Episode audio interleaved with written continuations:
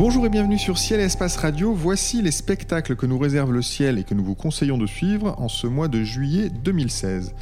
Le 8, le croissant de lune a rendez-vous avec Jupiter. La lune toujours surplombe Mars le 14, puis rejoint Saturne le 15. Vénus et Mercure sont en conjonction le 16, l'étain d'étoiles filantes des deltas aquarides atteint son maximum le 30, et le Soleil se couche dans l'Arc de Triomphe à Paris le 31. Pour commenter ces phénomènes astronomiques, nous sommes en compagnie du spécialiste de l'observation à ciel-espace, Jean-Luc Dauvergne, et de Guillaume Cana, auteur de l'ouvrage Le Guide du ciel et du blog Autour du ciel sur le site lemonde.fr. Messieurs, bonjour. Bonjour. Bonjour. Alors nous commençons avec ce rapprochement entre la Lune et Jupiter le 8 juillet. Euh, Jean-Luc, ça se passe au crépuscule. Alors une fois qu'on a admiré le, spectacle à l'œil nu, est-ce que vous nous conseillez de passer du temps sur, euh, sur Jupiter ou plutôt sur la Lune? Euh, Oula, c'est un choix difficile. Euh, plutôt les deux, elles sont côte à côte, du coup il faut en profiter. Euh, sur, Jupiter, en fait, c'est intéressant parce que on est le 8 juillet, la sonde Juno vient d'arriver à proximité de Jupiter, et donc même si Jupiter n'est pas dans des conditions favorables d'observation, la NASA qui chapeaute cette mission demande des images d'amateurs. En fait, il y a une caméra dédiée au, grand public sur cette sonde, mais qui va être aussi utilisée pour la science, mais en tout cas qui fonctionne de façon participative, c'est-à-dire que les, équipes de la sonde Juno demandent aux amateurs de faire des images qui permettent de faire des cartes deux avant les survols. Et euh, après, ces cartes euh, permettent de fixer des zones que les, enfin, les gens peuvent proposer des zones à observer par, la sonde. Et ensuite, il y a une discussion et un système de vote pour choisir vers où sera pointée la caméra. Donc, même si Jupiter est difficile à observer en ce moment, il faut continuer à essayer de faire des images et pourquoi pas aller du coup sur le site de la sonde Juno. L'instrument s'appelle Juno Cam. Donc, si vous cherchez Juno Cam, dans Google, vous allez euh, retrouver euh, le site euh, en question et vous verrez avec quelle procédure vous pouvez partager vos images.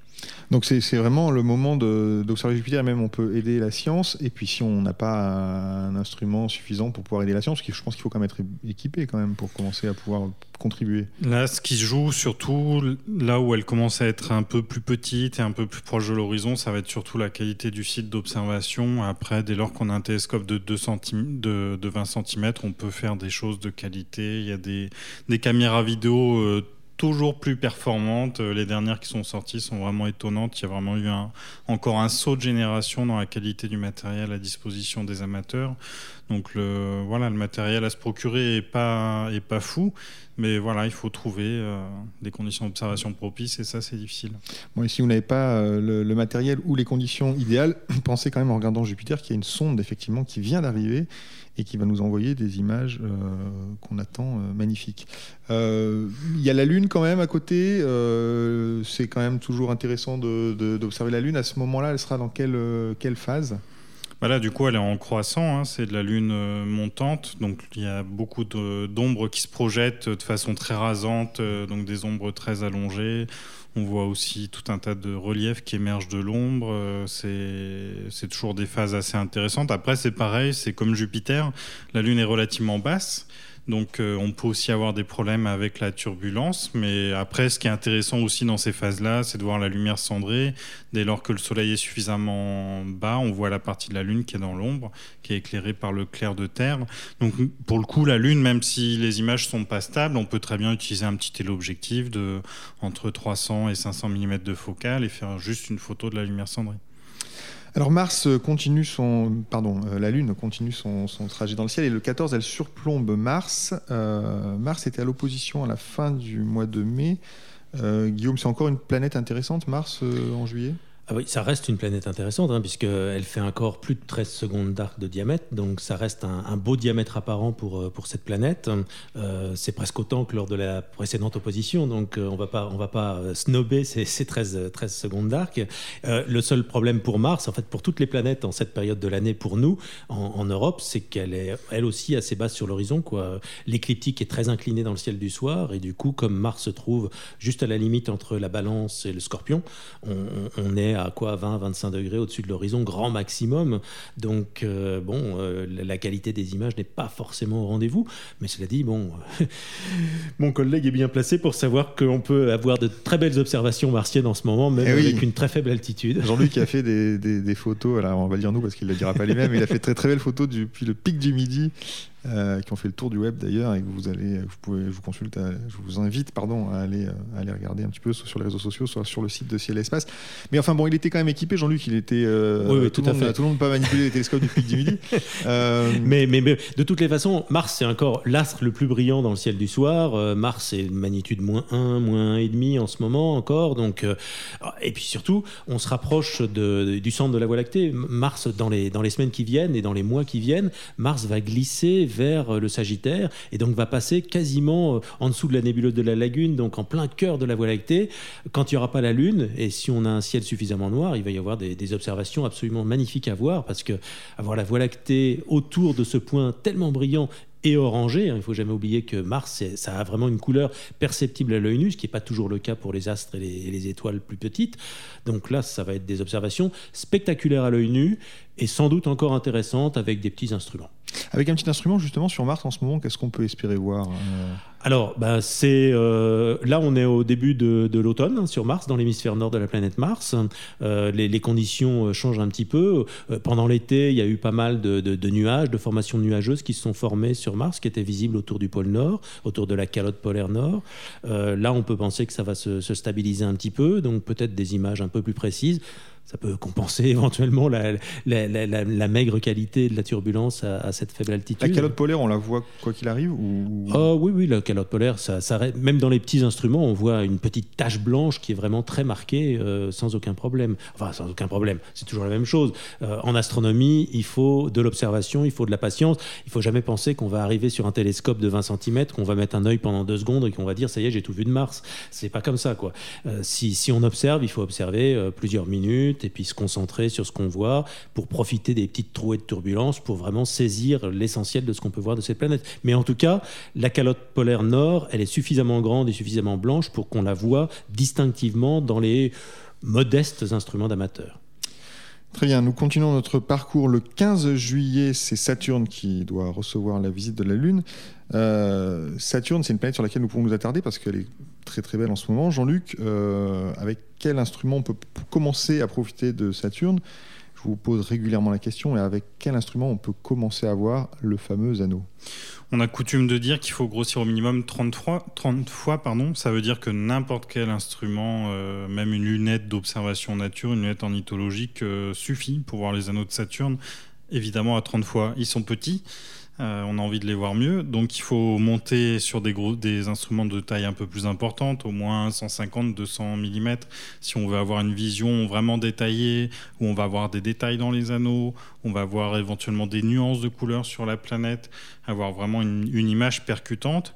Et puis, euh, alors Saturne, il faut souligner qu'elle vient de passer à l'opposition il y a un mois à peu près, c'était le 3 juin, la date de son opposition. Euh, du coup, elle est vraiment dans des conditions idéales pour l'observer, mais elle est logée à la même enseigne que Mars. Elles sont dans des positions voisines dans le ciel, un petit peu dans le haut de la constellation du Scorpion. Ça reste relativement bas. Du coup, en observation visuelle, on peut être gêné par la turbulence. Et puis, on l'évoquait tout à l'heure sur euh, les, les, moyens d'imagerie. Là, il y a vraiment des choses à faire, il y a vraiment des progrès à faire. En fait, ce qu'il faut avoir en tête sur la turbulence, c'est que l'image, on la voit floue, euh, parce que notre œil fait entre guillemets pas suffisamment assez d'images par seconde. Si on pouvait faire un temps de pause extrêmement court, cette turbulence, on verrait éventuellement que la planète est déformée, mais l'image serait toujours nette, les détails seraient toujours là. Et en fait, on commence à avoir des caméras suffisamment sensibles pour envoyer un nombre d'images par seconde euh, important, qui va être typiquement sur Saturne de l'ordre de 50 images par seconde, alors qu'il y a 5 ans, il fallait aller 10 euh, fois moins vite sur la même planète. Donc il y a eu un comme un facteur 10 de progrès en une dizaine, quinzaine d'années, c'est prodigieux. Et du coup, on fige clairement de mieux en mieux la turbulence et on voit des astronomes amateurs qui, malgré la très faible hauteur de Saturne sur l'horizon, sortent des images parmi les meilleures qu'ils aient produites jusqu'ici. Donc c'est vraiment quelque chose d'assez marquant. On évoquait les images au pic du midi. Euh, moi aussi, ça m'a étonné en fait de voir qu'avec ce genre de moyens, même si on est au pic du midi, etc., bah, les images obtenues sont les meilleurs jamais obtenus sur Saturne depuis l'observatoire, par exemple, alors que, alors que les planètes sont vraiment au plus bas. Il n'y a pas de position plus défavorable dans le ciel.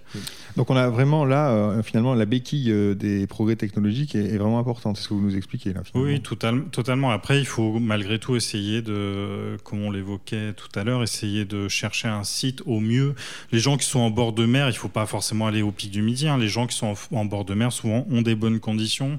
On constate souvent qu'il y a de bonnes conditions en, en Ile-de-France, en région parisienne, euh, même en plein Paris on a coutume de dire, je ne sais pas si c'est vrai ou pas, mais que la chaleur de la ville fait comme une chape euh, d'air qui stabilise. Euh, en tout cas, il y a des gens qui, depuis Paris, font, depuis leur balcon, euh, à des étages élevés, font de très belles images. Parce qu'il faut préciser que là, on est dans le cas de l'observation planétaire, donc on est vraiment dans un cas qui est différent de l'observation du ciel profond et des nébuleuses et des galaxies. On est vraiment sur des objets qui sont suffisamment brillants pour ne pas, finalement, trop souffrir de la pollution lumineuse, c'est ça et qui, Oui, on peut même dire pas du tout. La pollution lumineuse est, d'une nuisance vraiment très très négligeable par rapport à l'éclat de même Saturne, qui est pas la plus brillante des planètes, mais qu'on voit néanmoins très bien à l'œil nu, même en ville. D'accord, très bien. Euh, donc nous continuons notre parcours avec euh, un, rapprochement euh, entre Mercure et Vénus. Ce sera le 16 juillet. Elles seront séparées de seulement un demi-degré. Euh, Guillaume, un demi-degré pour fixer les idées, c'est quoi dans le ciel? Euh, C'est le diamètre apparent de la pleine lune. D'accord. Donc c'est c'est petit, mais ça reste quand même une distance assez importante pour deux points comme Mercure et Vénus.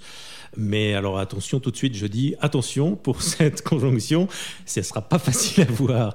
Euh, pour moi, il faut absolument elle des est jumelles. Basse, ça elle est, alors, elle est très très basse euh, et elle se passe en gros une demi-heure après le coucher du soleil. Donc, euh, en fait, c'est pas qu'elle se passe, c'est qu'elle elle, n'est visible que en gros une demi-heure après le coucher du soleil. Donc, voir Vénus une demi-heure après le coucher du soleil, c'est pas un très très gros problème. Si on a accès à un horizon ouest-nord-ouest parfaitement dégagé, on la retrouvera. Mercure, ça risque d'être plus délicat. Elle est brillante en ce moment parce qu'elle revient dans le ciel. Là, elle est assez brillante, mais c'est quand même pas au niveau de Vénus. Donc, euh, à l'œil nu, une demi-heure après le coucher du soleil, à mon avis, c'est illusoire d'espérer réussir à voir cette conjonction. Il faut des jumelles. Des jumelles ou une petite lunette euh, avec un faible grossissement, enfin un grossissement d'une vingtaine, une trentaine de parce fois. Parce qu'il faut quand même les avoir tous les deux dans le champ. Il faut qu'elles soient dans le champ, donc, mais avec une lunette dans ce cas de figure, on a plusieurs degrés de champ, enfin on a un ou deux degrés de champ, donc on est large par rapport à ça. Mais le mieux, ce sont des jumelles. Des jumelles, vraiment, c'est... De toute façon, les jumelles, c'est vraiment l'instrument indispensable à avoir en astronomie. Avant même d'avoir une lunette ou un télescope, euh, on a des jumelles, un point c'est tout. C'est indispensable. Toute la vie d'un astronome amateur, on a besoin des jumelles. Il faut sa paire de jumelles avec soi, tout le temps, quoi qu'il arrive. Donc là, c'est une observation, si j'ai bien compris, qui est vraiment pas, euh, pas évidente quand même. Il faut, euh, il faut s'équiper, il faut être motivé pour voir Mercure et Vénus. Est-ce que c'est, cela dit, ça peut être l'occasion de, voir Mercure après tout C'est pas une planète qui est souvent oui, facile ça peut être l'occasion, mais, mais bon, on aura de meilleures occasions dans, dans les semaines qui viennent. Très bien.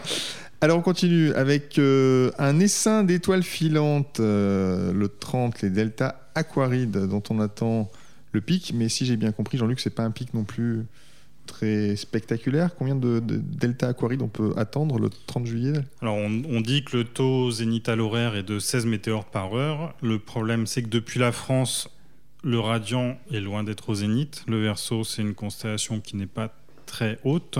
Aquaride, ça vient de, de verso en latin.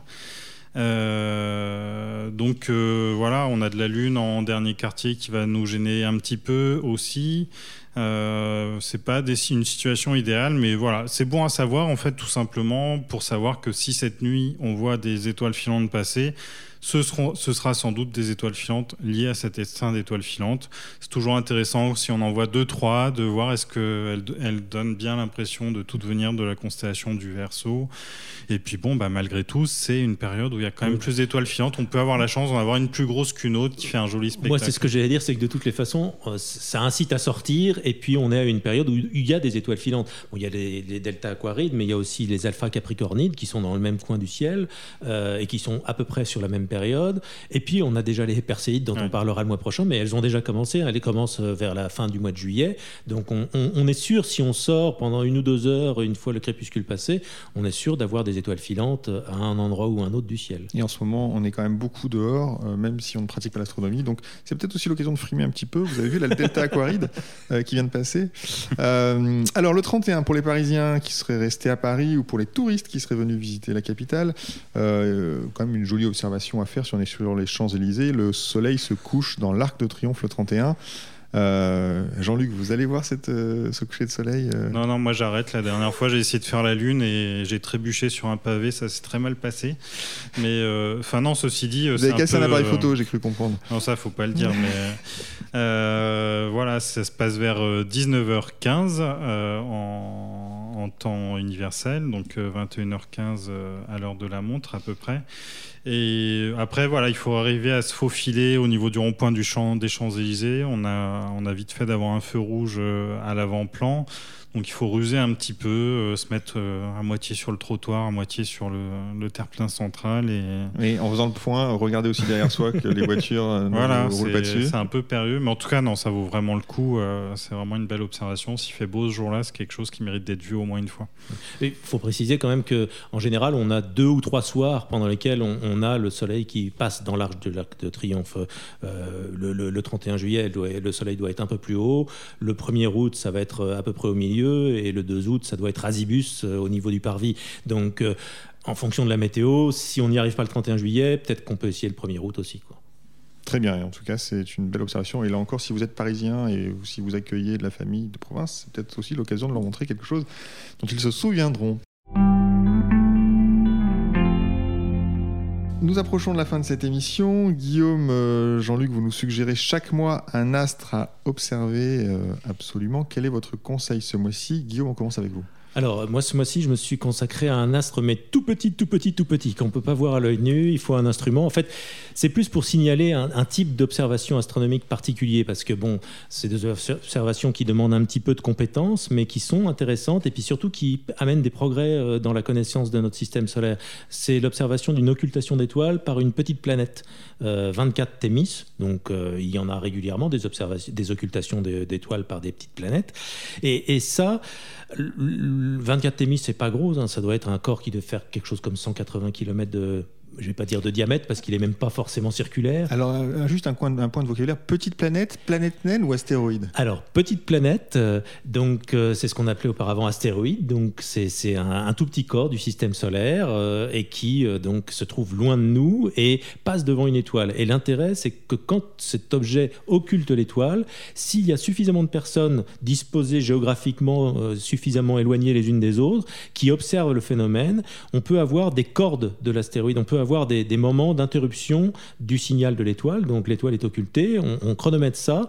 Et si on a des personnes qui ont fait cette observation d'occultation à différentes longitudes, latitudes, on arrive à reconstituer en fait la forme globale qui a occulté l'étoile et à déterminer donc la forme de la corde de l'astéroïde au moment de l'occultation. Donc ensuite, bon, l'astéroïde il va tourner. Une autre occultation donnera peut-être une corde un peu différente s'il a une forme un peu biscornue, mais ça permet petit à petit d'avoir une base de données de des formes et des dimensions précises de tous les gros astéroïdes. Alors 24 Thémis, c'est encore un gros astéroïde, mais bon, euh, on peut faire ça avec d'autres. Vous voulez dire qu'en fait l'idée c'est qu'on voit l'ombre de l'astéroïde se projeter sur la Terre, c'est ça? Et la silhouette de l'astéroïde passe, et c'est ça qu'on essaie de reconstituer? Ce qu'on reconstitue, c'est la silhouette de l'astéroïde, effectivement. L'astéroïde passe devant l'étoile et coupe le signal de l'étoile. Comme il n'a pas d'atmosphère, c'est vraiment euh, instantané. Et pareil, au bout de quelques secondes, l'étoile revient et on a le, chrono. Et ensuite, en ayant une seule observation, ça ne va pas suffire pour euh, déterminer tout un tas de choses, mais en ayant plusieurs observations réparties sur l'aire géographique concernée par l'occultation, et si j'en parle cette fois-ci, c'est que bah, justement, 24 Thémis, dans la nuit du 30 au 31 juillet, euh, il va y avoir une occultation d'une étoile du Capricorne qui sera visible dans tout le centre de la France, normalement. Donc euh, tout le centre de la France, depuis l'Est jusqu'à la côte atlantique, euh, va être concerné. C'est une bande environ de 150-200 km de large du, nord au sud. Donc c'est potentiellement beaucoup d'observateurs.